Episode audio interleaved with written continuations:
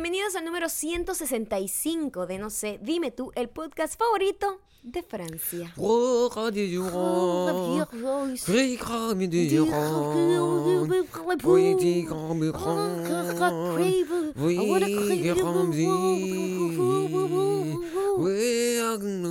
Tenemos mucha... em, nuestro legado es internacional, si te pones a ver. Solamente la gente que sabe hablar francés pudo entender esa gente. introducción. Bueno, ya la gente que, que ya nos sigue desde hace muchísimo tiempo y la gente que nos escucha desde hace muchísimo tiempo, este podcast sabe que nosotros durante nuestro viaje a París, eh, mi francés siempre fue la punta de lanza Totalmente. para comunicarnos con toda esa gente. Entonces, sí.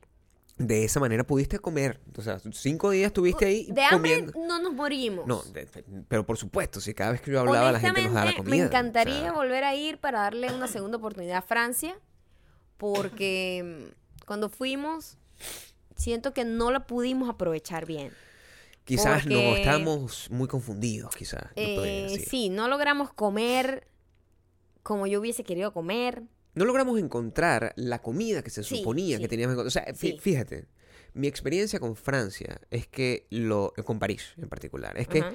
en cuanto a comida, 0-1. 0-1. Y en cuanto a museos, 20. Sí, ¿Entiendes? 500, sí. es Eso- muy lindo. eso fue lo que pasó. En cambio, en España, en comida, 200. 20, 550 mil. Pero no conseguimos En sino como gente, dos museos. 358 mil Increíble 500. tú, increíble En tú. calor humano, 850 mil. Francia, Sí, cero. Cero. Cero. Eso sí te lo tengo que ¿Qué decir. coño? Coño. Nos dejó pues un, Tenemos que. un agridulce. No, es unas buenas fotos, pero también yo estaba muy gordo como para poder, mo- poder mostrarles, compartir Sí, esa ya era- foto. Eso es otra gente. Eso es una gente otra que yo- Me encantaría, me encantaría ir flaco. nuevamente, darle otra oportunidad y paseármonos por unas zonas, no solamente París. Claro. Porque yo entiendo que París está, Sí, pues, eh, tiene- es lo más turístico y siempre lo que es más turístico no necesariamente es lo mejor. Claro. O sea, Este- es difícil encontrarse caminando. Pero eh, la comida me pareció muy overpriced Sí. y no tan buena. Es, por, i- e- es muy difícil que tú quieres Tenía una- agarrar y llegar en la noche y ver la, el, eh, la noche de la Torre Eiffel y encontrar con ratas a tu alrededor. O sea, Pero es que Ratatouille fue en quien me creó esa expectativa de que iba a encontrar una comida increíble. claro. Pero te nos han vendido la comida Pero te francesa. encontraste fue en las ratas alrededor Lo que me del encontré Sena. fue un montón de Ratatouille, cero, cero especial. Ratas al lado del Sena. Eh, cuando yo caminaba por la plaza y me caminaban las ratas por el lado y escuchaba el ruido del montón Sí. de ratas caminando, yo dije, eh, Muy bonito, sin eh, embargo. qué lindo, ¿no? Pero estas ratas no. Muy bonito. Caminamos al, al lado del Sena. Queríamos comer en un barco montados en el Sena. El problema es que costaba como 400 euros. Entonces, Ah, todo súper caro. imagínate Es tú. todo exageradamente caro. En España ese En problema España, no pasó. lo que pagamos por una comida en Francia, comimos todos los días en, Fra- en en, Es- España. en España yo daba un euro y esa Sí. gente no dejaba de alimentarme. No, Entonces, no. Toma un euro y me daba no solamente cerveza. alimentarnos. Ra, y darme Ah, bebida. conversaban con nosotros los Todo, dueños de los locales. todo Se sentaban querían- con nosotros a hablar. saber sobre todo, sobre mi experiencia. Querían que les declamara y les declamé. Para que veas, les declamé en español, en perfecto español castizo. Perfecto español destrozado, nosotros de su Eh, idioma. Quiero que también eh, una de las oportunidades que sí vamos a tener muy pronto Ay, es, papá, no decepcione Chile y Argentina. es de conocer Argentina a- también lo conocemos. a la París de América del Sur, como se dice. Se le llama así. Ay, pero qué pretencioso, no van a creer ese mojón. No vale. Mira, nosotros quiero recordarles que las entradas secretas para ir a vernos en Santiago de Chile el 5 de abril y el 10 de abril en Buenos Aires, Argentina, siguen estando por ahí. Y mira, estos últimos días que no hemos estado como muy activos en lo del podcast, hemos estado preparando bastantes cosas. Hemos aprovechado para preparar bastantes cosas. Desde el after party que va a haber en cada una de las dos ciudades hasta la grabación que vamos a tener extra de un episodio íntimo donde muy pocos de ustedes van a poder entrar, pero tienen que tener la entrada para poder entrar. Este, hemos estado trabajando en eso con nuestra gente de producción, hemos estado haciendo que a la gente que pregunta, cuando le damos la información de cómo contactar para comprar las entradas de una forma que no sea con tarjeta de crédito, para que eh, lo hemos estado como, "Check, responde, responde, y responden inmediatamente. Hemos estado en eso. Lo que tienen que hacer para no quedarse por fuera como la guayabera es escribirme a mí un privado o a Maya, a cualquiera de los dos en Instagram y así nosotros les vamos a dar el código secreto, que ya no debería ser tan secreto porque lo tienen como 500 personas más o menos, Sí. de cómo pueden comprar las entradas con hasta 60% de descuento. Hasta 60% de descuento. en Lo que es importante porque incluye tres cosas. Incluye el show gigante, incluye la, el after party y incluye la oportunidad de estar en el show privado. Entonces, si yo fuera con... El show privado, por cierto, lo vamos a subir aquí.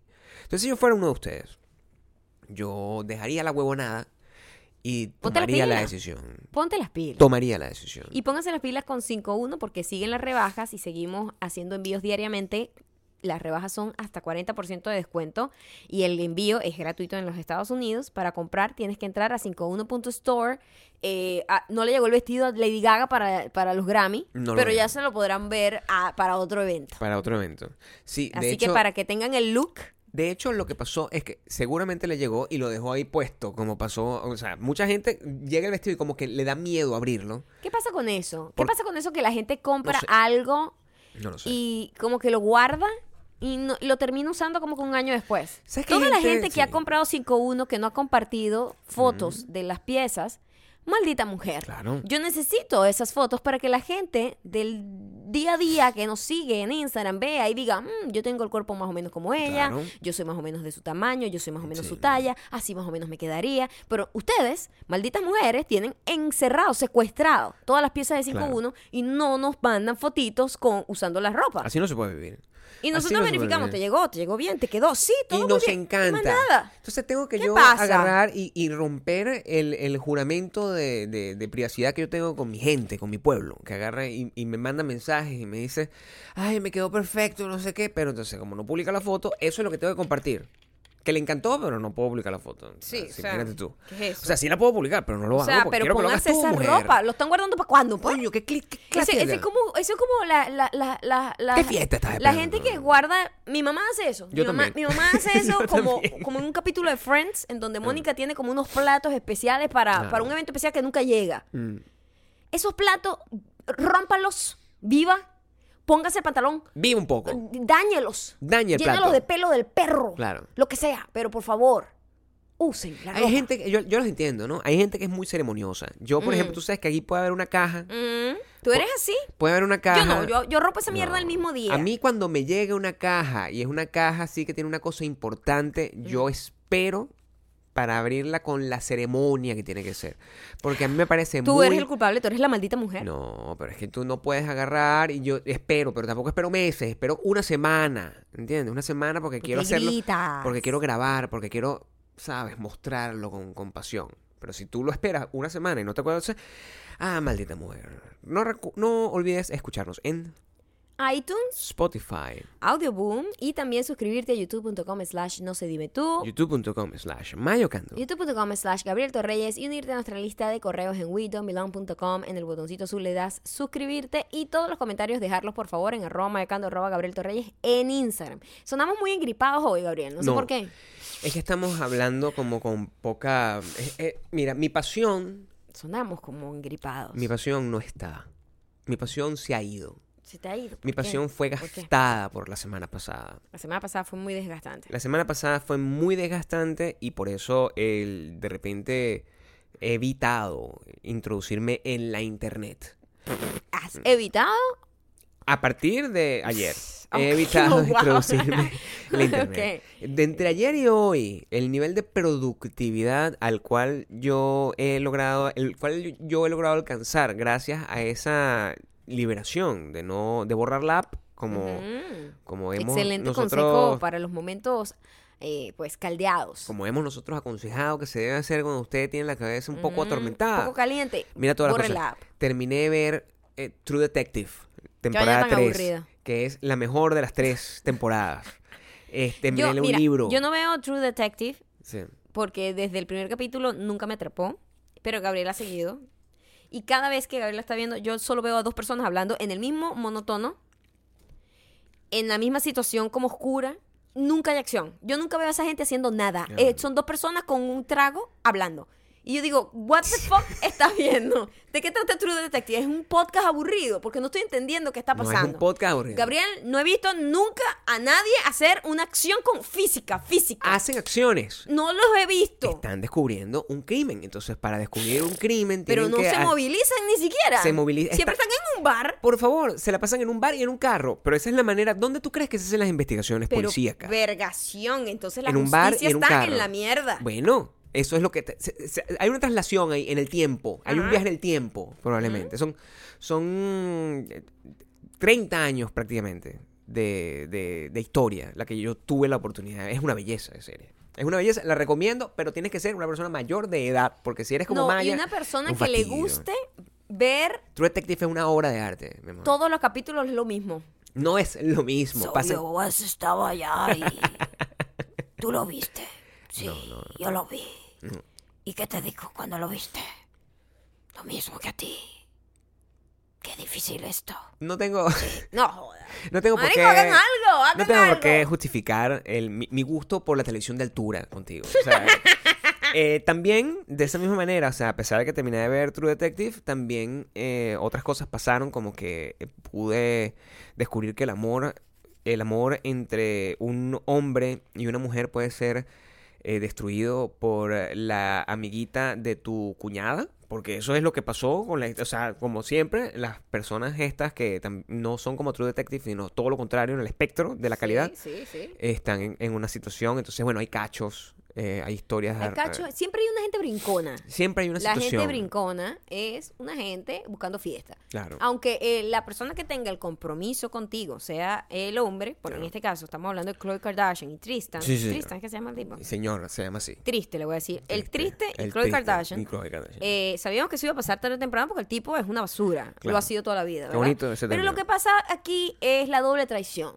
La doble, traición. Traición. El hombre, ah, bueno, fue una mierda, sabemos que era una mierda, todo el mundo, guerra avisada no mata soldado. Claro. Amiga, esa era una mierda, solo faltaba que la volviera a cagar. Amiga, date Aquí cuenta, es la frase. Amiga, date cuenta. Amiga, date cuenta. Pero que la amiguita de tu hermanita menor sea la zorrita brinconcita que le coquetee al tipo. Coño. Eso es una traición distinta, tiene otro nivel de arrechera y no es que se culpe a la mujer, pero maldita mujer. La, maf- la mafia te corta el cuello. O sea, eso es una cosa que en la mafia, eso no es permitido. Eso está mal. Los gitanos no permiten esa huevonada y en mi familia tampoco se permite. O sea, así es como tiene que ser.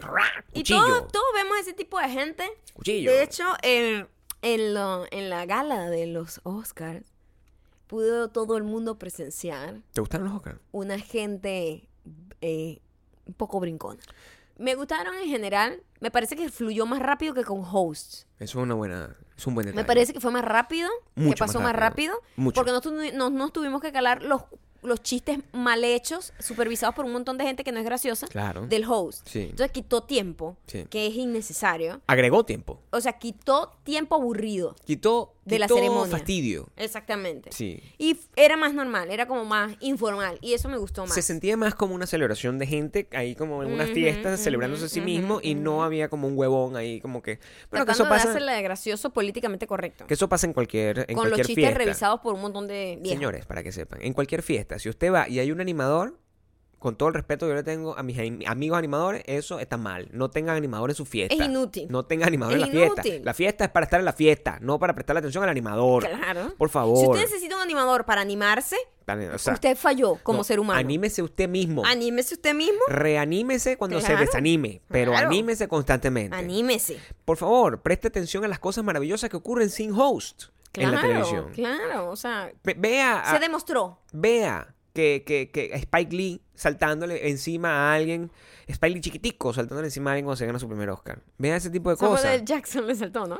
Spike Lee se le saltó a Samuel L. Jackson porque a Samuel L. Jackson le, Fue el que le entregó el premio. fue con el premio. Y ese salto casi le metió una patada a la muchacha al fondo. Casi, casi. A Brie algo. Pero muy bien, a Alison Brie. Exacto. Alison Brie, vea, Queso disfrute. Brie. Fue lo que tengo yo, que, que como que quiero comer pan con queso Brie. disfrute lo que pasa eh, después de que, de que acaban los premios y vea en, en las fiestas, en las fiestas, la actitud de toda esa gente que está fastidiosa y hambrienta. Es Me una gente peligrosa. ver, eh, pudimos ver la en vivo una cámara que tenían en la after party del Vanity Fair, creo que era.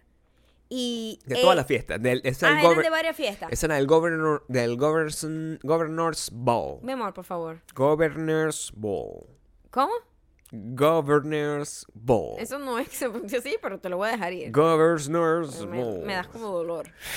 Eh, lo gracioso es ver, ellos son como nosotros, literalmente. Mm. Porque es una gente que está aburrida, está cansada, esa gente no ha comido, se, se puso esas pestañas postizas de las 10 de la mañana, está entaconada, tiene llagas, o sea, tiene calor, tiene la faja apretada, un gentío, o sea, tengo- me quiero ir, ya algunos están vencidos, o sea, ya tienen violín, algunos, porque hay gente que huele mal, tiene ya mucho rato ahí sudando, etcétera, etcétera. Y tú, ay, Dios mío, qué fastidio. Y podías ver en las cámaras, porque eran unas cámaras como infragantis, como que no estaban los artistas pendientes ni conscientes de que estaban siendo grabados, y los podías ver tan ladillados, como que Muy viendo el celular, como Sí. que mira esto. no sé Y qué". como bravos, o sea, a mí como, me... como molestos. Una vez más me sentí a- a- a- aterrorizado porque mira, estamos, nosotros estamos aquí en esta ciudad tratando de llegar a estar en esa fiesta como invitados reales, no como los, los tramoyeros que siempre están ahí. O sea, Johan siempre está en esa fiesta pero nunca está nominado. Quiero Uh, que sepas, uh.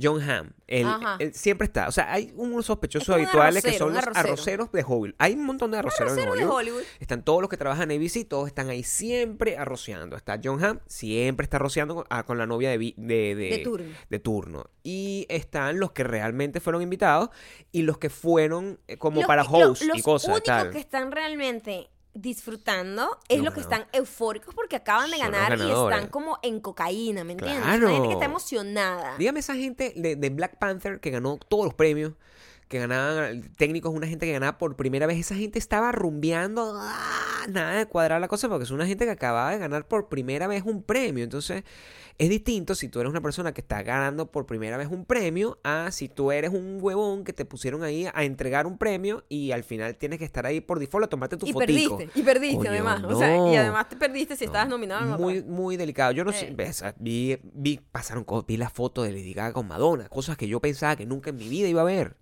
Vi una Sí. foto de Lady Gaga Lo con que sí sabíamos que iba a pasar, era una guerra avisada, es eh, en la presentación de Lady Gaga con Bradley Cooper. Presentación que ya viene trayendo ronchita, viene levantando ronchita. Yo tengo, yo tengo muchas cosas que decir. eh, todos sabemos que Lady Gaga es una gente exagerada, ¿verdad? Una gente over dramatic. Ella le encanta ser extra. Y está bien. Yo, marica, sí. Marica, sí. estoy de acuerdo. Está bien. Go for it. Estoy de acuerdo. Pero a veces involucra a una gente alrededor y puede ocasionar problemas. Puede ocasionar problemas. No sé. Ella ha estado en toda esta campaña con esta película con Mm. una fucking intensidad hacia Bradley Cooper que incomoda. Está bien. Incomoda porque el Bradley Cooper tiene una mujer con hijos. No está casado, por cierto. Me enteré ayer que casado no está. Está es bien. decir, que No puede hay dejar el pelero estar- más fácilmente. No hay que estar casado.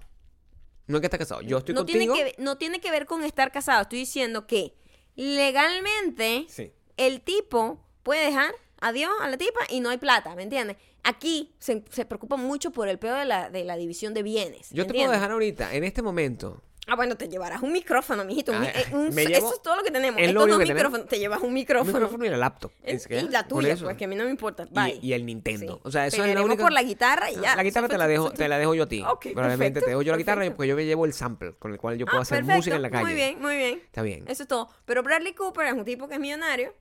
Y eh, entonces, bueno, la- el dinero. eh, yo sé que la mujer también trabaja. Porque alguien se molestó porque le dije la mujer de Bradley Cooper. I'm sorry, pero yo nunca he visto su trabajo. ¿Entiendes? Pero bueno, porque también eres Es- una ignorante. Es tengo que modelo, decirlo. pero yo no sé dónde es modelado. Yo no la veo. modelo. No soy una, yo no soy una follower de modelos. Es una modelo popular. Es una modelo pero yo no la he visto. Bueno, no, la no la puedo recordar de un solo trabajo. No, el- el- tu ignorancia no hace que las cosas no existan. Es decir, el hecho de que tú no, si- tú no sepas que Dios está ahí no significa que Por Dios supuesto, deje de pero existir. para mí es la esposa de Bradley Cooper. Si tú conoces a alguien en tu trabajo, Sí. ¿verdad? Sí. Está la esposa de ese compañero de trabajo. Para mí, Bradley Cooper es la persona importante en cuestión aquí, en este caso. Bueno, vamos a tomar en consideración que eso es así, ya que Bradley Cooper estaba ahí en ese evento para estar nominado Por cierta, Por cierta- y Lady, que siempre está ahí para todas las, las- las circunstancias. Yo soy alto fan de Lady, tengo Somos que decirlo. muy fan de Lady en esta casa. Es un fanatismo que ha crecido con la vejez. Gabriel es más fan de Lady que Maya, eso también es una Ah, realidad. Puede ser, puede ser. Pero ayer hizo unas cositas que me dividieron. Porque por Ah, un lado. ¿tú ves? No, por un lado yo ¿Tú estoy. ves? Sí, Lady Gaga, entregada ahí en tarima haciendo un show con Bradley Cooper. Pero ser. también, Marica, por favor, o sea, la burla de la esposa de Bradley Cooper, la mujer de Bradley Cooper, Irina, que se llama Irina, imagínate entonces no. Bonito ese Irina. nombre. Bellísimo ese nombre. Irina suena así como una chica que trabaja en un ministerio, ¿verdad? Mira, Eh, Irina, Por favor. me trajiste las planillas, mamita. Yo te, Son tra- una- yo te son traje una- un cocosete. En Latinoamérica, Ya los va. nombres de las mujeres que trabajan en ministerios son, bastan- son bastante complicados. Son bastante rusos. son bastante rusos en algunas circunstancias, son bastante maquiavélicos también al mismo tiempo, pero este Irina tiene un nombre precioso. A mí me parece que Irina tiene un nombre muy original y muy precioso. Está muy bien, pues. me parece. Irina, Irina. orina, Irina. Irina, coño. Ok, orina, I- Irina. Irina. Oriana, orina, No, Irina. Irina. Ok, Irina Y- eh, tiene un historial de Sí. ser celosa, según. Eso, eso es una cosa nuevo- que es el rumor. El de rumor. nuevo estamos entrando Porque en los al canales del parecer esa rumor. muchacha también fue novia de Cristiano Ronaldo. Yo no sabía esa vaina, yo me enteré de eso ayer. Bueno, tengo que decirte que a favor de Irina hay un cambio positivo. Porque Pues Cristiano mejoró, Ronaldo, mejoró Cristiano Ronaldo es un tipo que tiene buenas piernas. Tengo que decírtelo, porque es una cosa en la que nosotros. Pero a nivel de, de manhood, manhood. Yo- Manhood. manhood. Yo creo que Bradley Cooper, el no cual. sé si mejoró porque te digo, Cristiano Ronaldo ¿Qué? es considerado guapo. A mí no me gusta. Te estoy diciendo. Es considerado guapo y es muy adinerado porque es es uno de los dos mejores jugadores Pero del mundo. suponte que Irina es una persona que no está, no se deja obnubilar por las mieles de la, de yo la me, plata. Yo me imagino que no, porque Y lo que le Irina gusta- ha hecho su dinero. Yo no estoy hablando de que ella es una vividora, no lo es. y lo que le gusta es Bradley, Pero, hey, que es un tipo pero, Bradley Cooper, poeta. Yo sentí, hay, hay varias teorías. Eh, está la teoría de que, bueno, son dos actores que saben llevar muy bien el, el showcito, simplemente para atraer... Coño, esta gente cuando hacen esas campañas y empiezan a coquetear y todo eso, eso es para crear rumor, crear más prensa, cómo pones la tener cosa. más atención. ¿Qué pasó? ¿Cómo dices coquetear? Es que estoy indignado con todo lo que dices. Estoy indignado. Pasa siempre, mi amor. Estoy indignado. Pero no es nada más ellos. Es una técnica de Está mercadotecnia, de, de, de, de- ¿cómo se llama Tienen esto? Química. De, sí, pero está bien, tú puedes tener química y ser pana de alguien y no levantar rumores de que se están comiendo. Termina tu planteamiento para yo explicarte lo que yo opino. Puede ser que ellos dos están haciendo eso. Yo no creo que ese sea el caso. Eh, puede ser que la malpegada es Lady Gaga con Bradley Cooper. Y Bradley Cooper, yo lo veo un poco incómodo cada vez que Bradley Cooper, cada vez que Lady Gaga está como encima de él. Mm. Y o simplemente lo que la tercera teoría que yo también me inclino un poco hacia esta tercera teoría es que esa gente ya comió, esa gente ya comió Mm, en el transcurso de la película. Eh, Irina, la rusa indignada, le formó su pedo a Bradley Cooper y le dijo, mira, me deja la huevonadita con la tipita esta, Esa ¿verdad? es tu, tu teoría. exacto. Totalmente. Y él dijo, pero bueno, yo tengo que promocionar la película. Bueno, marico, pero es la película y el último puto día que tú vas a tener alguna vaina, algún tipo de relación, alguna vez, alguna, nada, tú ni un mensajito de texto, va a ser ese último puto día del Oscar. No es el último día que yo te doy. Te voy a decir por qué siento eso. No, está bien. Elabora tu respuesta, por favor. Cuando yo fueron a sentar a esa gente, Ok. Irina se sentó en el medio. ¿Qué nivel de celopatía hace que dos personas que están promocionando una peli para ganar un Oscar, ambos, los dos, Mm. y ella, para que no tengan nadie la toma de ellos dos juntos mientras están sentados, dice, marico, yo me voy a sentar en medio porque esta tipita me tiene, mira, me tiene ladillada. Aquí te estoy anotando todas las cosas que te voy a tumbar, así. tu- tu- Yo te lo estoy diciendo desde la visión de la mujer, lo estoy viendo desde yo ahí. te estoy tumbando la conspiración que tú tienes montada. Sí. Con hechos que tengo yo. Hechos que tengo. Y evidentemente Lady Gaga está soltera, porque el otro tipo debe haberse enterado, terminaron. Dios y mío. esta tipa dijo, no joda, voy desatada, marico, a mí me sabe a mierda la Irina esta, la voy a humillar en público. y le voy a hacer recordar que ya yo me comí ese caramelo. No eso lo que y eso fue lo que hizo delante de todo el mundo. Irina es la mejor actriz que, o, que, que, que, que, que, que estuvo en los Oscars de ayer. Sí. Fue la mejor actriz porque nunca dejó ver su celopatía, que dejó ver muchísimo con Cristiano Ronaldo, según. Hay muchísimos memes de ella, arrechísima, cada vez que alguna mujer hacía algún coqueteo con Cristiano Ronaldo. Eh, o- o- otro punto a mi favor. A ver, cuéntame. Otro punto. a mi Cuéntame más. En esta casa hubo una separación importante de, de cuestiones relacionadas con este hecho, ¿no? Con, con- con esta, esta polémica entre el señor Bradley Cooper, e- este triángulo, el triángulo que se dice, el triángulo de la polémica, de Bradley Cooper, Lady Gaga y la señora Irina. Este Maya está en esta, ha estado voceando, vociferando esta teoría loca del, del, de- del triángulo amoroso y del- lo- de la humillación pública hacia Irina. Y yo estoy diciendo, por favor, eso no es lo que está pasando. Entonces, sí, varias cosas. Eh, Lady Gaga no decide dónde se sienta en los premios. Mm. Como tú bien sabes, en la industria de los premios en televisados, la decisión de dónde se sienta la gente la toma un productor. Es decir, ¿Tú no crees escúchame que yo No, te dejé hablar. Yo te dejé hablar. Voy a anotar eso, pues. La decisión, la decisión de sentarte en un, en un puesto es tomada por un productor porque muy probablemente, si bien es cierto, Ujú. quieren mantener parte de eso, porque hay un rumor, es necesario, la gente necesita ver lo que está pasando en televisión y toda esa cosa, pero eso, los tres, las tres personas que están ahí sentadas, Ujú. están conscientes de esa situación. Es decir, no Lady Es una Gaga... situación incómoda para todos, pero Lady Gaga, yo la sentía que se... Ellos tres- ¿Sabes? Como que... mm, Ellos tres están súper de acuerdo con todo lo que está pasando. Te voy a explicar de nuevo por qué están súper de acuerdo. Ok. Lady Gaga no es una mujer normal. Vamos a entender el tipo de mujer que es Lady Gaga. Lady Gaga es como un hada. Lady Gaga es una tipa cuya sexualidad no es evidente desde el punto de vista clásico, no es lo que se llama como una devora hombres, no es lo que ella transmite, es, no es. no es el tipo de persona que es. Lady Gaga es una artista llorona. Es a grandes rasgos una ladilla. O sea, vamos a entender. O sea, a nivel, a nivel eh, de, de- de personalidad, Lady Gaga es como yo de fastidiosa. Es una persona que llora, ve, un comercial de un niñito con cáncer y llora, se pone a llorar. Ella Estoy es así. anotando los datos. Ella se pone a llorar, es lo que hace es llorar. Y es para, para a Bradley Cooper, o sea, eso está muerto. Ese, ese, ese pipí no se para frente a Lady Gaga porque es una sensación como si fuera una hermanita gafa, de hecho. Es la hermanita gafa. No hay queso ahí. No existe el queso. Tanto es así que Irina, lo que todo el mundo te, te traduce como que ella estaba como que a- viviendo la procesión por dentro, que es la teoría tuya y de un montón, mi- miles de personas que apoyan esa teoría.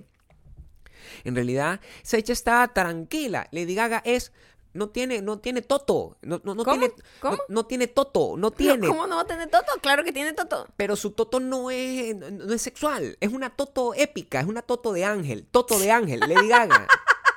No tiene una toto erótica. Ok.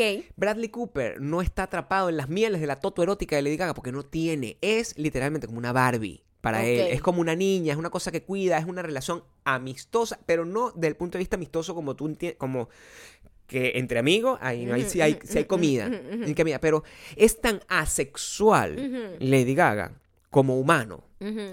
Que ahí no está pasando absolutamente nada. Ok. Yo lo veo, yo lo siento. Yo te voy a decir... y así lo digo yo. Voy a, de- voy a, a replicar dos de tus puntos. Replica dos de mis puntos. Uno de tus puntos fue el asiento es decidido por el productor. Correcto. Eso es cierto. Es cierto. Eso está coordinado por la producción.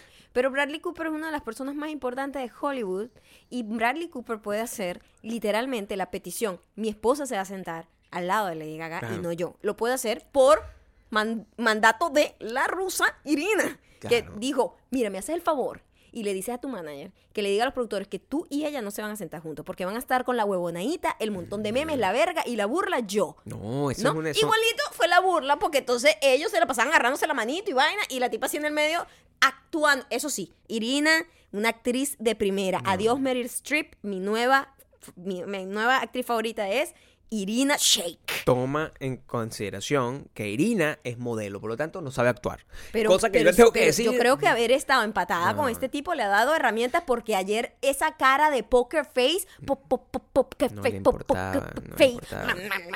No decía, marica, yo aquí nadie me va a destruir. Bichos Pero, son amigos, son amigos. eh, cuando tú dices que Lady Gaga no es No es. sexual No lo es. y que simplemente es una artista llorona y que eso no le pasa nada, es la típica mosquita muerta. Dios. Y Bradley Cooper, que Sí. está con esta mujer fría, No, por Dios. como lo es Irina, Irina se muestra controlada, fría, soy Incorrecto, incorrecto. tal, y ve, y a lo mejor ve la- en esta tipa, ay, yo la voy a proteger porque Irina es como muy sobrada, entonces a lo mejor yo protejo a Lady Gaga, ese pedo de mosquita muerta, ay, por favor, ayúdame, yo soy muy débil. Eso a veces los hombres son idiotas y caen en Mi eso. amor, ¿tú alguna vez has estado con un hombre llorón? Sí, no yo. O sea, que yo lloro ahorita. Yo soy mujer, yo estoy hablando de los hombres que tienen ese complejo de ser protector. Lady Gaga no quiere que la protejan. Lady Gaga es una loca, coño. ¿Cómo te explico? ¿No la has visto? Como tratan a Bradley Cooper como si fuera su superhéroe que le salvó la vida. Sí, pero- ¿No lo has visto en las entrevistas? Pero es, eso es pospaternal, lo que es la, la relación entre ellos. Yo no lo veo así, yo lo, Yo veo, lo yo veo lo de esa yo lo veo un poquito mosquita muerta Pueblo. y otra cosa, Pueblo. otra cosa. Pueblo. Otra cosa. Yo vi los videos de la gente que se los voy a poner en mis stories para que está. vayan para allá y para que el chip, porque bueno, hashtag, Siempre con esos videos. hashtag no me gusta pero me entretiene. Siempre con ese tema. Cuando uno está en esos eventos, lo mejor pasa en el corte comercial. Siempre contigo. Y ahí había gente y- grabando la tensión que había ahí. Y ustedes en uno de los videos van a observar cuando Lady Gaga viene de ganar. Lady Gaga viene de ganar. Irina trata en todo momento mantener la cordura y no decirle, mira, maldita hija de puta. ¿Qué? Te Eso... le acercas otra vez a Bradley y mira, te voy a dejar moñar porque mira, tú eres la mitad de mi tamaño, te moño. Pero Irina trata de mantener la cordura y de ser amable en todo momento. ¿Sabes Claro. qué hace Lady Gaga? ¿Qué hace le diga? Lady Gaga llega Ujú. con el premio, se sienta al lado de ella dándole todo, en todo momento la espalda, en todo momento como Pero, por Cristo, un minuto. pero Y la bueno. tipa así voltea como, marica, la tengo que saludar porque todo el mundo me está viendo y yo tengo que como que hacerle entender a la gente que yo estoy bien con la situación. La tipa se medio voltea y hace como que la abraza X y sigue adelante. Y en la foto que muestran es ellas dos abrazándose. Por ese momento...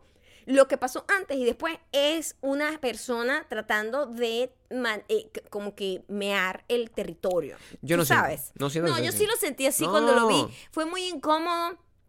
Este fue cuando ella ganó y se paró, ni siquiera por decencia le tocó el brazo cuando la tenía justo al lado y abrazó todo el mundo alrededor. O sea, había cosas que me parecía a mí que bien, bien no se llevan. Es lo que te quiero decir. Bien, Eso bien es no lo se que llevan. tú dices, porque Eso eres es una lo que chismosa. está a la vista. Eres una chismosa. Eres No, una no, chismosa. está a la vista. En el peor de todos los casos, esa gente sí tiró. Tiraron los tres. Te estoy diciendo, Lady Gaga es una inocente paloma dentro de toda esta No, no, no, no, circunstancia. no, no, no. Y Lady Gaga no tiene absolutamente La cara, nada que la ver cara con, la que la ve. Irina no es de, de- La ve con- de tener un recuerdo eh, erótico. Entonces, eh, nadie tiene un recuerdo erótico con Lady Gaga, es con desdén. Por favor, entiende. Ya va. Lady, yo sé que tú estás escuchando este podcast Obvio. y mm, tú sabes que yo, desde que te conocí en los Grammys, te lo dije y te lo digo en este momento. Suponte tú que yo este, conozco a Lady Gaga y hago una película con Lady Gaga. Ella además recuerda que yo soy el Bradley Cooper de Machurucuto. Es decir, Ajá, es ¿Ah? verdad, es verdad. A lo sí. mejor dice, coño, medio borracha, drogada, te ve como Bradley y igualito. ella anda siempre en esa circunstancia constantemente. Totalmente. Yo actúo con Lady Gaga. Ajá. Estoy en una película. Cantamos, en, volvemos a ser nominados por... Ella vuelve a ser nominada por una película que escribo yo, una cosa en la historia de un muchacho salsero que decide llegar y rescatarle, hacer una, una obra, una musical de música urbana. Ajá. Tal, me monto, nos montamos ahí con las congas en, lo- en la, en la- la- la Coño, edición. imagínate esa mujer bailando con Sí, ahí. eh, Lady Gaga bailando conga ahí y yo, tell me something, boy, pero con todas esas cosas. Y tú me vas a decir, yo diciendo eso en este momento, que ella va a estar, entre ella y yo va a generarse un tema de tensión. No se va a Sí, generar se- un tema de mira, tensión. se, se- No se- crea un tema de tensión cuando empieza tanta gente a hacer ruido. Eso pasó exactamente con Brad, eh, Brad Pitt. Epa, Bradley Cooper, Brad Pitt. Veo un patrón, veo un patrón. Yo te tengo otro punto Brad por eso. Pitt. Angelina Jolie Elabora. y Jennifer Aniston. Pasó exactamente lo mismo. Elabora. Había el ruidito, esta gente Claro. como que se está comiendo. Ay, tiene mucha química, se Elabora, lleva muy bien. Elabora. No, Jennifer es tranquila, Jennifer es bellísima. Porque ese es el peo más loco y la razón más es superficial y estúpida que da alguien. Claro. Es una supermodelo, está buenísima. ¿Y tú crees que la gente que está buenísima no le meten cacho No, igual? O ese sea, no es el tema. fucking Gwen Stefani la dejaron por una puta niñera. Shh, calma, te Fue- veo con odio. Que además era como una copia fea de Gwen Stefani. El odio baja. El odio tiene que no hay bajar. nada malo en ser niñera. Claro. Pero no eres. Una niñera no es Gwen Stefani. No, bueno, me imagino que no. Una niñera no es Gwen Stefani. Y el el Estefani tampoco es niñera. Ah, Eh, está- Exactamente. Vamos a estar Entonces, por favor, esa Claro. razón ridícula me la dejan en la casa de la ignorancia, Claro. porque no vale, no vale. A todo el mundo, esté bueno, no esté bueno, sea bueno, sea no bueno, y, y le pueden ser infiel. A, a Brad- a- a- a- a Jennifer Aniston, que parecía ser la pareja perfecta, Jennifer Aniston, y Brad Pitt, Brad Pitt la dejó por fucking Angelina Jolie. Hay y fue dos- público, notorio, y fue vergonzosísimo. Hay dos elementos, hay dos elementos ahí que no están en esta historia. Dos elementos ahí que no están en esta historia. Elemento número uno. Brad Pitt no es Bradley Cooper. A lo que te quiero decir, Brad Pitt es un bicho. Es, es un típico ¿Qué bicho. te hace creer que Bradley Cooper no lo Fue es? con la mamá. Bradley Cooper fue con la ¿Tú mamá. nada más no viste los videos de No, Ange- yo no he de- visto nada, no veo internet. Mi amor. No veo amor, internet ya. Ya, escúchame. Lady Gaga Sí, estaba en el lado extremo izquierdo. sí, Luego estaba la rusa Irina. sí. Luego estaba Bradley Cooper. Y al final, en la esquina La de la derecha, la mamá. Imagínate. ¿Sabes qué hacía la fucking Lady Gaga? ¿Qué hacía? Hablando encantada con la mamá de Bradley Cooper por encima de ellos Pero dos. ya todos son y la amigos. cara de fucking Irina era, maldita sea, maldita mujer, qu- quítate de encima. Todos son amigos. Y lo gracioso es que hay una foto de, ya va, la mamá de Bradley Cooper le llega por la cintura. Es decir, que yo puedo tener un hijo de dos metros. Es decir, es el una tamaño. vaina, es del tamaño de Lady Gaga. A lo mejor Bradley Cooper tiene mommy issues y dice, verga, igualito a mi mamá, No. tienen el mismo tamaño. Mira, no. Think about it. Y Bradley Cooper estaba en la alfombra roja con la mamá, que es como de mi tamaño, le llega como por la cintura a Bradley Cooper, o del tamaño de Lady Gaga. Mm. La mamá alándolo hacia un lado y la otra y la mujer alando hacia el otro. Y la cara de la mamá, yo pude notar Ay, que Irina no se lleva bien con la mamá de Bradley Cooper. Te lo digo, te lo digo de frente. Bradley Cooper. Y, y Lady Gaga se está aprovechando de que esa relación evidentemente está destrozada, la de la suegra con la modelo. Y ella dijo, yo voy a ser encantadora. Y la mamá estaba encantada con Pero la de por Lady Dios. Lady yo vi todo eso, yo vi todo eso. Bradley Cooper y Brad Pitt no son la misma persona. Y muy, muy importante entre todo esto.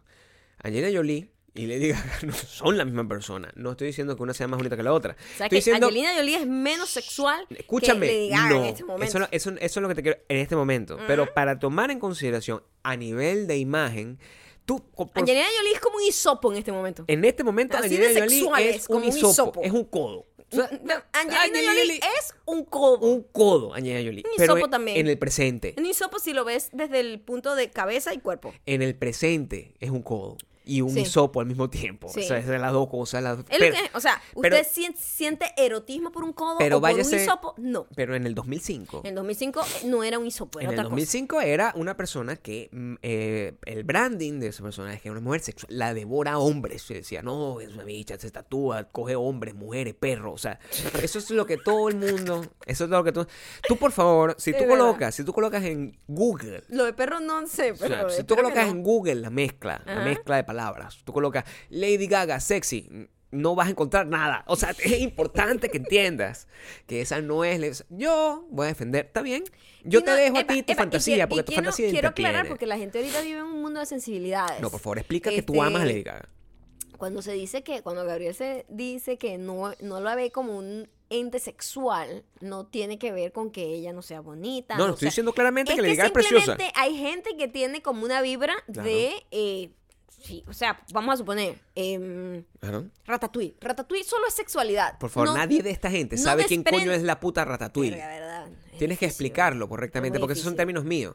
Había una Sí. muchacha que se llama Emily Ratatowski Yo le digo Ratatouille. y ella cree que el mundo entiende lo que está diciendo. Pero Ratatouille, lo único, yo no Emily Ratatowski. esto no quiere decir que ella no sea inteligente, profesional, talentosa, no. Pero lo único, su branding, lo que transmite es sexualidad. Ange- eh, Lady Gaga no. Lady Lady, Ga- Gaga no. Lady Eh, Gaga ella transmite otra cosa. Transmite perfección y emoción. Es como, es como pasión, pasión pero hacia, hacia el arte. y gran trabajo. Ujú, sí. Yo te- entiendo. en yo entiendo esta- lo que quieres decir. yo- pero igualito esa gente come hombre ajeno. Lady y yo lo que te estoy diciendo Gaga es es una cosa no una quita la buena otra. persona. Yo no estoy diciendo que no. Pero yo a lo me- la ¿quién, amo. Sabe, ¿quién sabe si Irina es un, es, es un monstruo? Y yo soy fan Y de más Lady bien Gaga. Lady Gaga está rescatando ese hombre a esa mujer. Y yo creo que Nosotros Irina no es una buena saber. persona. Y yo siempre pienso que la bondad entre las tres personas es correcto. Y tú siempre miras fantasmas donde no hay en la televisión. Eso es lo que yo creo. Igualito que la gente que agarra y se queja de las películas que ganan y las películas Sí, que la pierden. gente, la gente tenía todo. Es muy loco que en estos premios eh, pareciera ser que se reunieron y dijeron: Mira, vamos a tratar de ser lo más políticamente correcto, pero al final vamos a dejar que gane, que, ¿sabes? Que siempre gana, pues. Entonces le dieron los premios a todas las eh, minorías y todas estas cosas, como para cumplir con una cuota de, de, de, ¿sabes? De responsabilidad social, porque eso es ahora los premios, responsabilidad social, no tiene que ver con arte, sino con que todo el mundo se sienta bien y ser correcto. ¿Qué estás haciendo, chico? Estoy jugando con esto. Con la Ouija.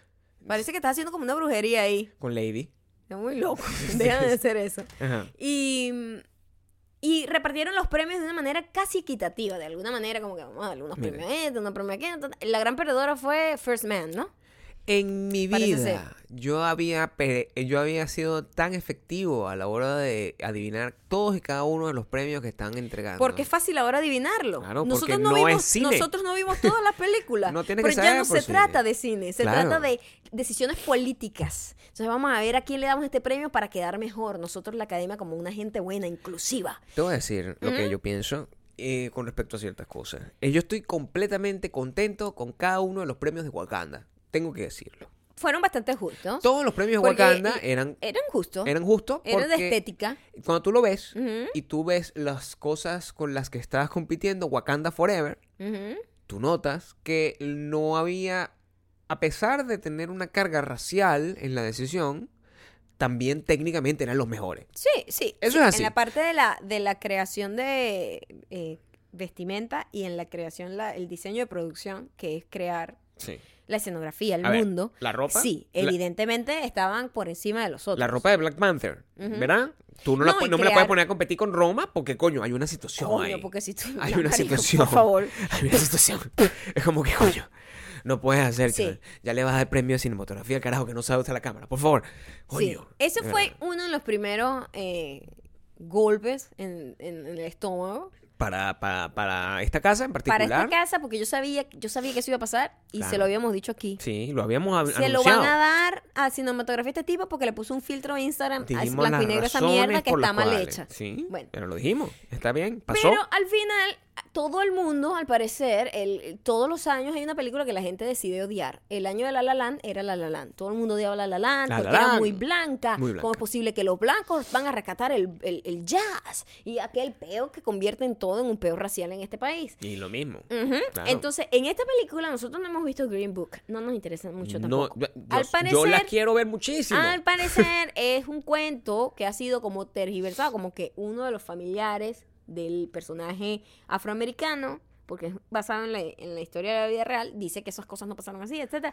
Al final es una cuenta, una, una historia contada eh, por blancos, en donde quieren hablar de también los negros, entonces los negros se sienten como No. unos representantes. Hay un peo, hay un peo, hay un peo. yo- yo me sé completamente el peo, a pesar ¿cuál es el de no haber ¿Cuál es el visto la película. Mira, el Green Book, el... en Estados Unidos, en cierta época, antes de que se declararan los derechos civiles de los afroamericanos en este país, Ujú. lo, o- un, un afroamericano había creado un libro que se llamaba el Green Book, donde salía, era, era como una guía, como una guía así que, de, que, que mantenía, que, que nom- nombraba los lugares, hoteles, restaurantes donde tú ibas a ir sin que te quemaran vivo. Ok. Ese libro era el Green Book.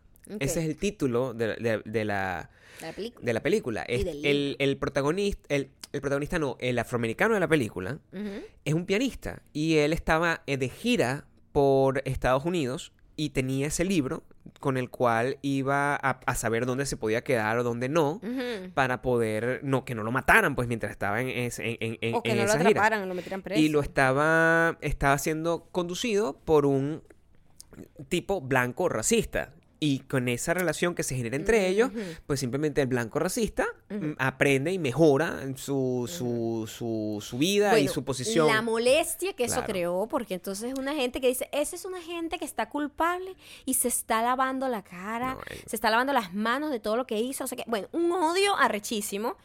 Y me da mucha risa la hipocresía de esa gente. El mayor peo de esa gente es que quieren hacer un documental y eso molesta mucho. Eso es lo que más molesta. Eso es lo que querían. Eso es lo que. El mayor queja es que el. Aunque el libro. Aunque la película se llama Green Book, ellos no estaban.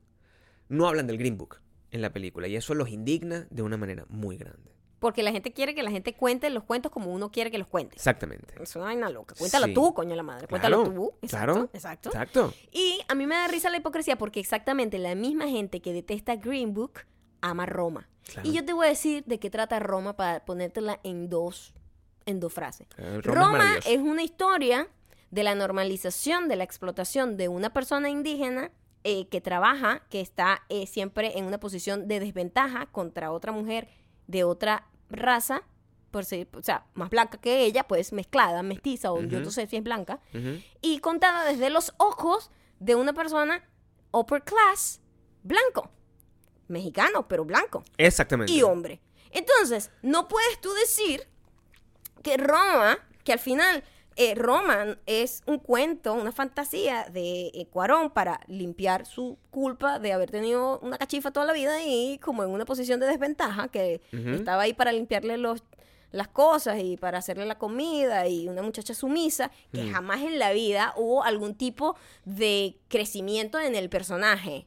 Ay, nosotros le teníamos cariño, qué de pinga. O sea, yo le tenía cariño a la señora que me limpiaba la casa. Ok. Claro, eso es lo que están diciendo. Entonces, es prácticamente ese el mensaje, porque el personaje no evoluciona, no crece, no hay, no hay ni siquiera un cambio entre la relación de ellos y, y- y la persona eh, de, que, de Yalitza. Y además, otra cosa que a mí me molestó muchísimo en la promoción de, de esto, que esto af- afortunadamente se acabó, es la explotación de Yalitza.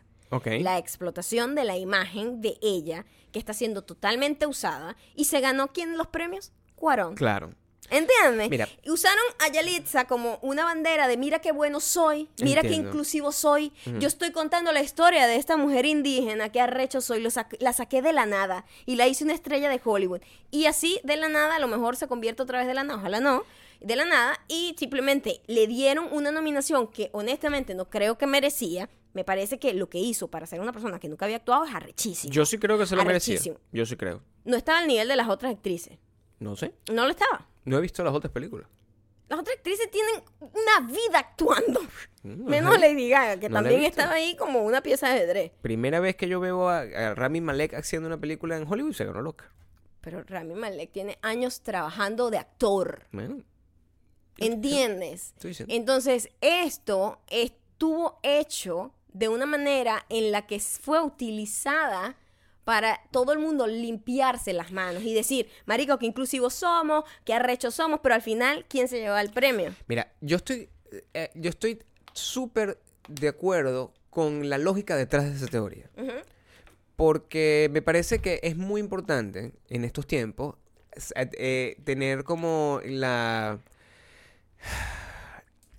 Tener como co- eh, eh, el principio de la reivindicación. Tú tienes que aplicárselo a todas las cosas. Si tú vas a atacar una película por hacer algo como lo que está haciendo Green Book, ¿verdad? Mm. que es que pone la voz de quien cuenta en una persona que no es el verdadero protagonista de la historia. Cuando tú trasladas eso a Roma, la lógica nos puede decir, bueno, es verdad, este señor upper class está, aprove- está reivindicando él al personaje y por qué no hay un cineasta indígena que tenga los mismos recursos que fucking. Netflix le dé la plata Exacto. para y que él haga la cuente su película. historia. Él cuenta su historia. ¿Qué es lo que pasa? Ajá. Que ese es el gran conflicto O que ella, además o o ella. ella. De hecho, debería ser este, Yalitza. O sea, una persona como Yalitza le dieran los, eh, los recursos para ella contar su historia. Pero aquí lo estamos viendo como desde el, de- como el abogado del diablo. El gran conflicto de todo este peo está en que cuando entramos en las aguas latinoamericanas no puede funcionar igual que las aguas de aquí. O sea, yo he hecho, un, acto de construcción mental, de reflexión, de entender por qué Roma es, no recibió este, este backlash. A pesar de que la, la razón principal es que los gringos son súper, súper intensos y gafos. Y, y como la cosa es eh, extranjera, entonces ellos, ah, eso no me toca a mí, no lo entiendo, entonces lo celebro, así está haciendo lo mismo. Esa es la razón principal. Pero los mexicanos es una raza mezclada de cualquier Ahí forma. es que está el problema también. Es una raza Tú no mezclada. puedes usar una película como una bandera de nacionalismo. No. No es una bandera de nacionalismo. Esto no es un equipo de fútbol. No, y tampoco, y tampoco es una bandera. Esto es una película. La película tiene que mantenerse de pie por sí misma. No Y te puedes tampoco- apoyar en un gentilicio. Entonces, usaron el pedo del gentilicio para crear un fanatismo y con todo el pedo de Trump, entonces toda la gente que se opone a Trump dice, sí, Marico, Roma es la mejor película del mundo. Marico, no lo es. Pero ya no hay forma de hacerlo de otra forma. Y eso es importante de entenderlo para cualquiera, especialmente para nosotros que estamos en este mundo. Que ya de ahora en adelante el juego, desde hace ya unos pocos años para acá, el juego cambió y es por eso como de repente la calidad cinematográfica no tiene el valor del mensaje que está transmitiendo. Y, y sin el mensaje, simplemente la gente desdeña la calidad que pueda tener la película o viceversa. A pesar de que la calidad de la película no sea la más alta, el mensaje hace que la película tenga importancia. Y ese es el gran conflicto que hay. Cuando tú lo resumes, ese es el gran conflicto conflicto que hay con Green Book. Que al final es una película cualquiera y el mensaje no es el mensaje que ellos querían. Y la mayoría de las quejas que yo he visto en internet son con todas las películas, no, pero es que no, no, no, no hay suficientes películas que hablen del mensaje LGBT, no, pero es que qué pasó con el tema del feminismo, no, qué pasó, y entonces tú te empiezas a dar cuenta como que estos premios de mierda, que se supone que son una celebración cinematográfica, se convirtieron entonces, y de la creatividad, en, en el peor de los casos, se convirtieron entonces en una marcha. Entonces, ¿Sí? Sí, cuando- donde tiene que estar representado todo el mundo en todo momento. entonces What cuando la fuck? industria se convierte en una marcha, Yo no sé muy bien cómo jugar con ese peo porque entonces empiezo a entender que si yo agarro y empiezo a hacer una película que es un panfleto, tengo mucho chance. Más posibilidades. Tengo más posibilidades de Claro. cualquier cosa antes que eh, por hacer una buena película. Si yo si tuviese la, la, la- la posibilidad y la, el talento para hacer una buena película, que no lo tengo. Pero ese es el gran problema que hay. Hay- y, y te joden por todo. O sea, te dan un premio, ¿verdad? Rami se ganó su premio. Dijo que. Dijo, dijo que Freddie Mercury era gay. Hicimos una película y la gente se le no era gay, era bisexual. Y por eso nada más empezaron a atacarlo. Porque el- te estoy diciendo Ay, Dios mío. que todo el conflicto que hay es que la, la Está difícil. es pero esos son los tiempos de ahora y si una, una película con mucha inteligencia con un buen departamento de PR y con un buen manejo de, de estas sensibilidades y de la manipulación sobre todas las cosas puede hacer su camino y ganarse todos los premios del mundo utilizando este tipo de cosas. Y lo hacen siempre. Y esa es la razón, ya unos años después, en retrospectiva, en que tú sabes por qué perdió La La Land. Todo el mundo lo sabe. La película era técnicamente mejor. Eso es literalmente, e- eso es un hecho, eso es real. Es una película mucho más ambiciosa, técnicamente mejor. Pero ahorita, tú lanzas una película como Avatar. Hoy en día esa película no llega a ningún lado. Porque es una película sobre la conquista. Es lo, que, es lo que te van a salir. Entonces, no, es la conquista, es Exacto. el dicho, es el, es el invasor que llega y el invasor me salva porque no sé qué, sí. tal. Entonces, eso jamás pasaría. White, comple- eh, white savior complex, no Sí. pueden darle el premio a eso, no sé qué. Imagínate tú que salió artículos de gente diciendo que eh, la película de Bradley Cooper no podía ser premiada porque literalmente era un tipo abusivo. Era la historia de un tipo abusivo que, que le vendí. Era la historia como de este tipo del ex esposo de Mandy Moore, pues. Porque Ajá. prácticamente era como la historia de ese tipo que Eh, ahorita pero lo es, que es la manera, pero, güero, pero, ¿qué pero puedes es hacer? la película. Claro. La gente está es es la película. O O sea, ya- oh my god. Uno no puede hacer películas sobre un villano porque No. entonces se supone que eres una una necesitas a juro que la película tenga redención para tiene que, que, tú te una sientas para y que tú tiene que te- tener una moral. El arte no necesita tener una moral, porque si el arte, No. si el arte necesitara tener una moral, entonces, bueno, me imagino que todos nos vamos a convertir en curas y lo que vamos a hacer es la Biblia, porque no, no por eso, por no eso entiendo. me molesta tanto el uso de propaganda, el uso de propaganda política, de propaganda social para venderme arte. Me arrecha, me arrecha burda. Claro. Porque el arte es caprichoso, no tiene que estar siguiendo una agenda de complacer este como que unas necesidades de, ay no, pues la gente quiere ver representación de indígena, voy a hablar sobre mi cachifa. Y, yo voy a ser el héroe porque marico no- le voy a dar representación a la cachifa. No me vayan a malinterpretar, ni a Maya ni a mí, con todo este tema de, primero, indios. Aquí estos, estos dos somos indios, o sea, hijos de indios, indios per se, con papás negros, y todo, todo, todo eso está aquí. Y, Pero y ca- y eh, cachifa pero- nunca nadie ha tenido en esta casa. Aquí no hemos tenido. En tal caso De yo hecho, he sido a mí cachifo. Me incomoda o sea, muchísimo, de hecho. y El eso- término eh, cachifo es horrible no, en no, no el término, tenerla. Tenerlo, te- Me claro. molesta mucho tener una persona, tráeme esto, límpiame aquí, lávame la ropa. A mí no me gusta esa vaina. No, no malinterpreten que ese no es el problema. El problema no es la que, que, que, que- el problema no es la representación. La representación es importante. Eh, por- de- Pero por- eso no es representación. por- e, exactamente. Eso no es representación. O sea, representación es Spider-Man en the- Into the Spider-Verse. Eso es representación. Exacto. Esto es un panfleto y eso es hay una diferencia entre una cosa y la otra. Black Panther Ujú. Es representación. Exacto. 100% representación. y merece todos los premios como cosa de representación. No merecía mejor película. La O sea, película que está por venir, no, que es la película del, del indio indio, eh, que, que es la película de los Beatles, que todo el mundo olvidó los Beatles. Ah, Eso es representación. ese es el porque tema. el personaje principal, nadie está hablando de que él sea indio. No es lo que importa. Eso no es el tema principal. No es. El tema es que es un tipo normal. Y estamos Claro. viendo una historia de un tipo normal que happens to be indio. Y esa es la verdadera representación. Cuando se siguen explotando los, los estereotipos para eh, con la excusa de, de- de representación, a mí eso lo que me hace es Claro, indignarme. porque eso no entonces no hace no, no hace diferencia entre la, la- la gente que se pone pelucas y se pinta la cara y hace videos de, de, de Vine para tratar de hacer su propia versión de estereotípica.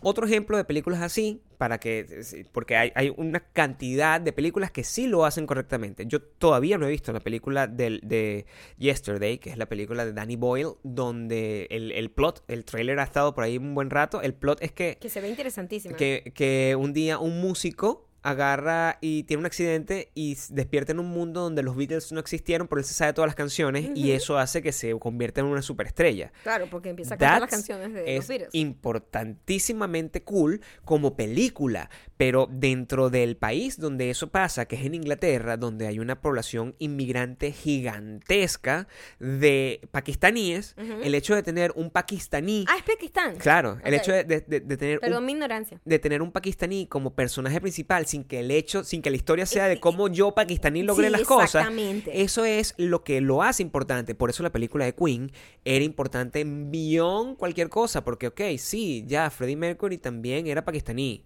o, o indio, o no sé, ah, era, era y, creo- además, y además el actor es, es- es egipcio. Y el- y el actor es imagínate, egipcio. Eso, eso, eso sí es representación The de Big verdad. Sick, una película con un indio, donde es una historia de amor, de comedia y no sé qué, y, la- y no trata sobre un inmigrante, no, no, es una película sobre una historia de amor en un, en un- en- en un peri- muy, muy cómica en un periodo muy trágico. Y happens to be indio. Entonces, la representación está siendo mal utilizada como si fuera un, un comodín a la hora de ser eh, glorificado como algo y eso molesta en todas las instancias, monte- molesta en los Oscars y molesta cuando se hace un tweet. Entonces hay que, no sé, eso, el, lo que yo aprendí esta semana de silencio, en mi, esta semana de silencio en el podcast y en este último día después de haber visto Lady Gaga, es que cada vez más estoy más interesado en, en historias y películas mucho más personales porque siento que las historias personales, las historias de cada uno de, de, de- de cada uno de nosotros tiene una profundidad que en sí misma engloba un montón de problemas sociales, pero no tienes que hablar de los problemas sociales porque la labor de cualquier persona que quiere contar una historia no es ser un, un embajador ni un político, uno es un artista y uno tiene que hablar sobre lo que sabe y sobre lo que siente. Entonces, Y sobre lo que le dé la gana. y sobre lo que le dé la fucking gana. Y no tratando de cumplir como una agenda ahí política. Yo no sé si The Green Book es buena, la verdad no lo sé. Hubiese querido con todo mi corazón que ganara Roma, porque a mí sí me parece que Roma, independientemente de todo esto, es una excelente película. Lo que pasa es que no me gusta la cinematografía, pero a mí me encantó Roma. Y lo voy a seguir diciendo todo el tiempo, porque sé que era al final una historia íntima.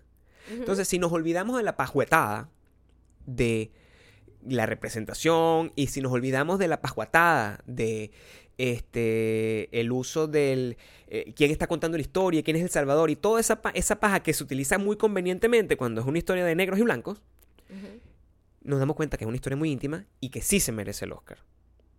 Y que lo, No más, sé. y que lo más importante fue Yo no sé cuál se la merecía porque no las vi todas. que yo creo que esa película ni siquiera tenía que haber sido tenía que haberse Pero no ganado puedo- lo de el lenguaje eh, eh, A mí me parece foreign, que- porque ya el español es un lenguaje que se habla en este país. Exacto, eso estuvo bien incómodo ahí y... Pero bueno. Pero a mí como... Pero el guion no me gusta. Y no, no puedo no puedo pensar que No, una no, película sea buena. que el Oscar que la- hubiese tenido Sí, pero yo no puedo considerar una película como mejor película si el guion no me parece que es vacío y que no, tiene, no va para ningún lado. Está bien, está bien. ¿Me entiendes? Si tú y yo hubiésemos votado ahí Yo voto no por ella. y yo hubiese votado que sí. Ok. yo hubiese votado que sí. Y hubiese votado porque Lady Ahora, en, Gaga este- siga en esto sí, en esto sí estamos súper de acuerdo en las recomendaciones. Es una, es una serie que nos atrapó en el minuto uno, en el trailer nos atrapó. Ya sabíamos que, estaba, que iba a ser interesante porque la premisa era interesante, lo que queríamos ver era que no decepcionara y no decepcionó. La vimos en un día. En menos, en una En- noche. Sí, sí. Se ve rápido porque son episodios de, de 30 minutos y son solo 8 episodios. Son solo ocho, entonces es, es- es como, es como ver Paquita Salas, pues, básicamente. O sea, es como... O era- una película de Star Wars. o una película de, de- Star Wars de las malas, porque de las buenas te- tienes que ver dos, al menos. Pero de las malas, de la, de la última, que Que duran como 4 horas. La última dura más que esto, creo. La última. Porque es, es más mala, sí. Claro. Se siente más larga. Se siente mucho más larga. Bueno, la serie se llama Russian Doll. Está en Netflix. Es una producción original de Netflix. la deben haber visto Go ustedes Netflix. como en las publicidades y mm, en las promos de Netflix. Y es, Y- ¿Cuál es la premisa, Maya? La premisa es una mujer que está en el día de su cumpleaños 36, Ujú. muere en ese mismo día y vuelve a despertar. Y muere otra vez y vuelve a despertar. Y muere otra vez y vuelve a despertar. Y, y es- de eso se trata. Es Entonces una ella tiene que película- entender qué está pasando con ella, porque se está muriendo, qué está pasando. Nadie alrededor se da cuenta que eso está pasando. Y entonces pasan un montón de cosas. Y no les voy a contar más porque la, la película, o sea, la serie, lo bueno es ir como descubriendo con el personaje qué está pasando en su mundo. Y, pero lo que a mí me gustó de esta serie me hizo recordar muchísimo eh, Forever, que es una serie caprichosa, como, me- como me gustan las cosas, caprichosa. Voy a, voy a hablar sobre... No, ellos en Russian Doll no están tratando de representar a nadie, no están tratando de hacer... eh, de, de- de cumplir una agenda política, sin embargo, uno de los protagonistas es un moreno que yo no sé si es mix, si es latino, Era musulmán. parece dominicano. No, era musulmán. Era musulmán, Mm. imagínate. Y eso ni siquiera es relevante. No. Eh, Lo, lo relevante es que está presente y forma parte importante de la historia. Y la mejor amiga es asiática. O sea, Mm. eh, tiene un montón de mix que es cool, pero, es- que pero no es, se es ve- Nueva York. Exacto, representa a Nueva York. Es que así es Claro. como se tiene que hacer cosas. Lo representa porque, pues, la ¿Cómo- población de Nueva York es sumamente mixta. Como pues, que como tú haces una película aquí y no tienes un mexicano, no tiene como mucho sentido. No tiene sentido. Sí. las hemos visto. Sí. Hemos visto esas cosas. Esas películas están. Eh, y, mm, pero tiene una, un capricho y una, una satisface como la creación. Amy Poehler está metida acá. La y la protagonista que se llama Natasha Something, no me acuerdo. Tampoco yo. Y es fascinante. O sea, ese tipo de series a mí me deja como que muy inspiradas a seguir trabajando en lo que quiero hacer porque hay un camino, ¿me entiendes? Hay un camino, no todo tiene que ser este hablar de peos sociales, que bueno, alguien lo tiene que hacer, pero sino que también hay una gente pujando por hacer cosas creativas, raras, fuera de la caja y eh, Russian Doll lo representa perfectamente. Fíjate que tiene mejor cinematografía que Roma, a mi parecer.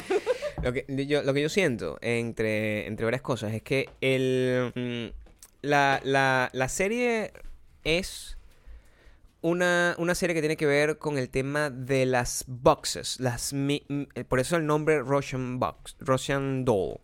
El, este tipo de narrativa que se llama de las eh, Mystery Boxes es, el- el- es una teoría que yo vi una vez en, en un TED que hizo J.J. Abrams que consiste en estas cajas que tú no sabes que tienes y tú abres y queda otra caja y cada misterio te lleva al otro Que misterio. tú sabes y- que esos son los tipos de juegos que a mí me gusta. Hay un juego que se llama...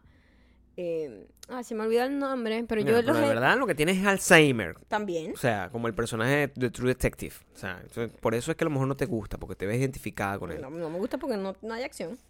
Y mm, al, al- al final, el- lo que te lleva es a descubrir una, una gran verdad, pero la, gran verdad sobre ti mismo. Yo creo que eso es, y eso yo sí me atrevería a decir que el gran tema de Russian Doll no es tanto en lo que se está contando, N- sino... no la forma, No. sino lo que subyace. A ver, la gloria de lo que está, de lo que, de lo que se está contando es el cómo. Es lo que lo hace mágico. Pero Y- la y- importancia está en lo que estás contando, que es al final una historia muy íntima y muy real y muy humana de, e- en estos tiempos donde todos estamos como muy desconectados de, de- de- de cada, de cada otro. Entonces, tú puedes de hecho contar una historia con una gran carga social utilizando una técnica así. Y no importa, con tal de que la historia tenga algún tipo de honestidad y conexión contigo mismo. Y yo sé que esta, esta persona, que es una mujer que escribió esta historia, es eh, eh, es muy femenino el approach de lo que y, y- y la, la problemática de lo que de lo que está Esto es realmente diversidad. claro. Son dos mujeres que se reunieron, Amy y Natasha, y decidieron hacer una serie y, y es, es, es maravillosa mm, sin ningún tipo de agenda y creativa.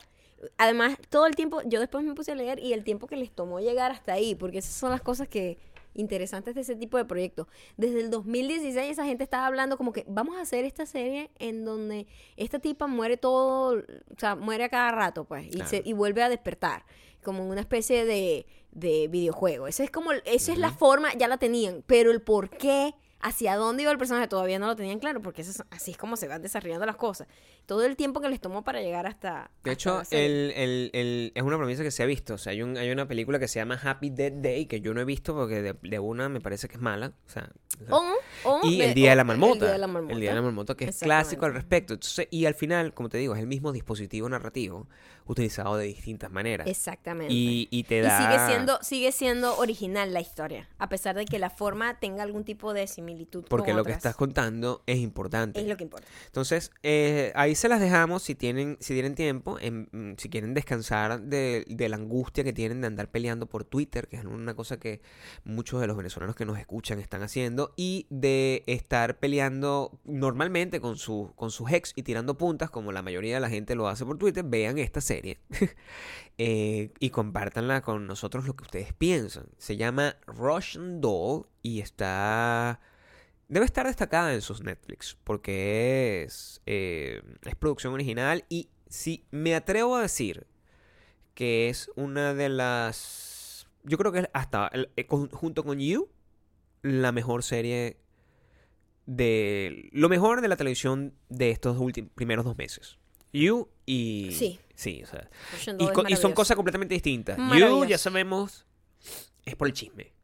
Y esto, bueno, porque está muy bien hecho. La Muy vean y nos avisan. Ahora vamos a dar un poco más de diversidad, porque nosotros, en los... Nosotros tenemos superdiamantes alrededor del mundo. Y, y nosotros sí damos diversidad, porque le damos voz a todo el mundo. Y mm, hemos ya este, descubierto historias de amor que se han De desarrollado. ya. mujeres y de hombres también. de mujeres y de hombres también. Historias de amor en, en, en, en Perú. Historias... Oye, está pendiente David y, y Liz. David y Y- Lisandra nos tiene. Epa, yo te voy a decir algo. Alguien me mandó un screenshot y dijo: Yo creo que eso ya se está cocinando. Porque era una foto de Lisandra con likes y comentarios de David. Yo te digo una cosa: No, bueno. aquí todo es posible Te en estoy este diciendo. mundo. ¿Ah? A mí me gustaría creer, pero como tú y tu mente cochambrosa siempre está creando historias que no son como lo que estás creando con Lady Gaga y Bradley Cooper. Yo prefiero que todo salga directamente de la boca del caballo, que se dice. Entonces, cuando ellos decidan confesarlo, pero yo no voy a estar creando patrañas aquí, historias de, dramáticas para llenar Yo sí tengo alguna patraña aquí. Este comentario llega gracias a... No sale el nombre. No, no, no sale el nombre. No sale el nombre de la chica. Es de Pachi Polanco. Pachi Polanco. Pachi Polanco. Pachi Polanco. Y ella dice esto. Le echaba el cuento a Maya de cómo mi novio, que es francés y solo sabe 10 palabras en español, comenzó a decirme, cállate la jeta, por venganza. Eh, aunque, él es, aunque él no es súper diamante, pues no entiende el español para escuchar el podcast. Es eh, ahora su frase favorita y me la dice todo el tiempo. Y ella me dice que el pueblo de Bakú quiere escucharlo. Y aquí lo voy a grabar. Él no sabe nada, vamos a ver si me la dice. ok, ahí voy. Charles, Yes. do you remember the other day you told me to shut up in Spanish because I I was being annoying? Sí. What did you say? Cállate la jeta. Can you say that again? Cállate la jeta. Pues el acento francés eh, con Cállate la Jeta. Los fucking amo. Bye bye. Mira, nosotros les enseñamos francés al francés. Discúlpame mi francés. Francés. Disculpa mi francés. Charles, Me encanta el acento de Pachi. porque ella lo aprendió en Londres. ¿Qué- ¿Cuál es el, el- Su el inglés acento es británico. Pe- me enc- pero ya va. El, el acento de... e- Ella habla con... Ella, dominica, eh, ella dominicana. ¡No! Sí, A ver. ella es dominicana que su acento, su inglés es británico y Pachi. su novio es francés, pero entre ellos tienen que hablar inglés porque ella no habla bien francés. ¡No! Y este señor no habla bien español, pero ¿sabes qué dice perfectamente? Cállate la jeta. Pachi tiene un novio Cállate la jeta.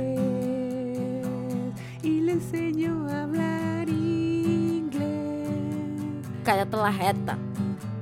con nosotros. Español. Pachi Cállate tiene la un jeta. novio francés Cállate la jeta. Cállate la jeta. Cállate la jeta. ¿Qué más Además, sabemos de Pachi ella? Polanco me había contado que una vez estaban discutiendo. ¿Por qué, por qué aprendió esa palabra? Ok. El cuento es que ellos una vez estaban hablando y cuando ella estaba obstinada, a pesar de ser dominicana, se le ha pegado las groserías de nosotros. Ok. Y le dijo, cállate la jeta. Así y de se una. indignada. Y él se quedó, epa, cállate, lo entiendo, pero la jeta no sé qué es. Imagínate. Y se quedó con eso en la- el cerebro. Charles se quedó con eso ahí. Y después se lo. Creo que lo investigó. o algo así. Y ahora él lo usa. ¿Sabes lo que estoy Él- pensando? le hemos dado. Es un arma de doble filo. ¿ah? No, no, pero ¿sabes qué? Ajá. Esa relación Ujú. va a durar. Es una relación Y te- y te- basada en el amor. Te voy a decir varias cosas. Ajá. En mitad de una discusión acalorada, imagínate que hay una discusión acalorada. Tú dejaste los platos ahí, ¿verdad? Y un- aquí con este problema cultural, ¿no? Una persona dominicana que habla inglés británico. Para un francés, porque Para un el francés, francés que no habla habla inglés. español. Exacto. y tú estás en ese peo, no, que tú, marico, no sé qué, y de repente te dice, cállate la jeta. Yo, No. me, yo me paro. Lo que ella hizo fue cagarse de la risa y se Claro. acabó la discusión. ¿Entiendes? Cállate la acabó jeta, el discusión. carajo se queda con cara de pescado seco y dice, bueno, ok.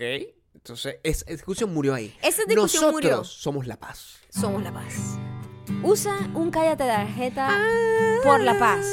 Cállate, hashtag cállate la jeta por la paz. Somos la paz. Cállate la jeta por la paz. Cállate la jeta por la paz. バうさん。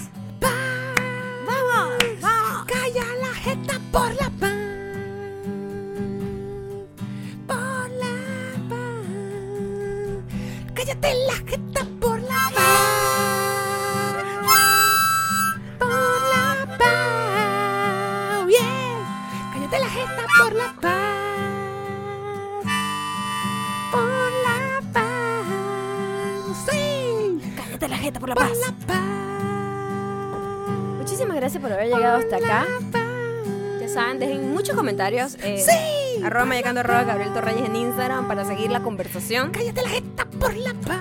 Sí.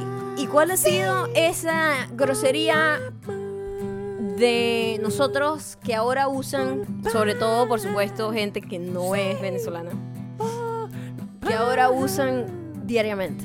¿Mm? De la jeta por la paz. Cállate la jeta por la jeta paz. por la paz. Cállate la jeta por la paz. Mueve esas nalgas de la jeta por la paz. Ok. Eh, Pachi Polanco. Esperemos que aprendas muchas más groserías de nosotros que te liberen de las discusiones. De la jeta por la paz. De la jeta por la paz.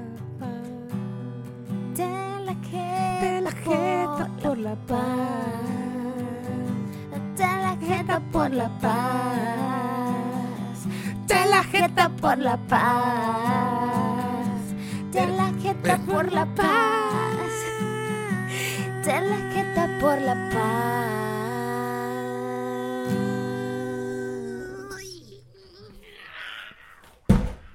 A todo objeto. no tenemos para comprar otra, Gabriel.